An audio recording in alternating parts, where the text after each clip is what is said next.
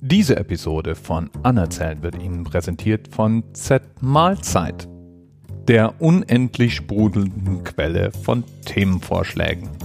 Und weil es die Episode 350 ist, reden wir heute über ein gleichnamiges Projekt. 350.org hat sich auf die Fahnen geschrieben, eine globale Klimabewegung aufzubauen. 350.org ist schon seit einigen Jahren aktiv und ist inzwischen mit Aktionen in über 180 Ländern vertreten. Das Ganze ist eine Graswurzelbewegung. Das heißt, es geht darum, möglichst viele Menschen auf die Straßen in die Aktionen zu bringen. Und die Idee ist, die Folgen der Klimaerwärmung und die sinnvollen Grenzwerte und den aktuellen Stand der Welt und vor allem den Entscheidungsträgern präsent zu machen. Der Name ist einer Studie entlehnt, die der NASA-Klimaforscher James Hansen durchgeführt hat. Die besagt nämlich, dass der Gehalt von Kohlenstoffdioxid in der Erdatmosphäre 350 Parts per Million, abgekürzt ppm, nicht überschreiten darf, wenn das 2-Grad-Ziel erreicht und ein Kippen des globalen Klimasystems verhindert werden soll.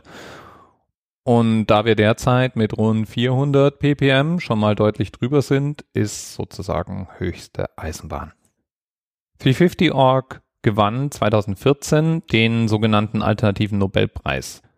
Wer mitmachen will, der wird auf der Webseite 350.org umfassend fündig. Da gibt es neben verschiedenen Materialien, mit denen man zum Beispiel Flyer bauen kann oder Logos irgendwo hinpacken, auch konkrete Aktionen, an denen man mitwirken kann. Manchmal sind es Kunstinstallationen, manchmal sind es Demonstrationen, es gibt Petitionen und so weiter.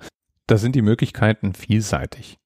Und wenn es eine globale Herausforderung gibt, die im Augenblick unsere Aufmerksamkeit und Unterstützung braucht, dann ist es eigentlich die Klimaerwärmung. Wäre ja schön, wenn wir so als Menschheit es mal hinbekämen, eine Lösung für ein uns alle betreffendes Problem zu finden. Denn ich kann euch sagen, auf den Mars auszuwandern, so wie es Elon Musk vorschlägt, mag vielleicht irgendwann möglich sein, aber besser ist das Klima da auch nicht. Bis bald. TMRS 10, 9, 8. The experience of 47 individual medical officers. Was hier über die Geheimzahl der Illuminaten steht. Und die 23. Und die 5. Wieso die 5? Die 5 ist die Quersumme von der 23.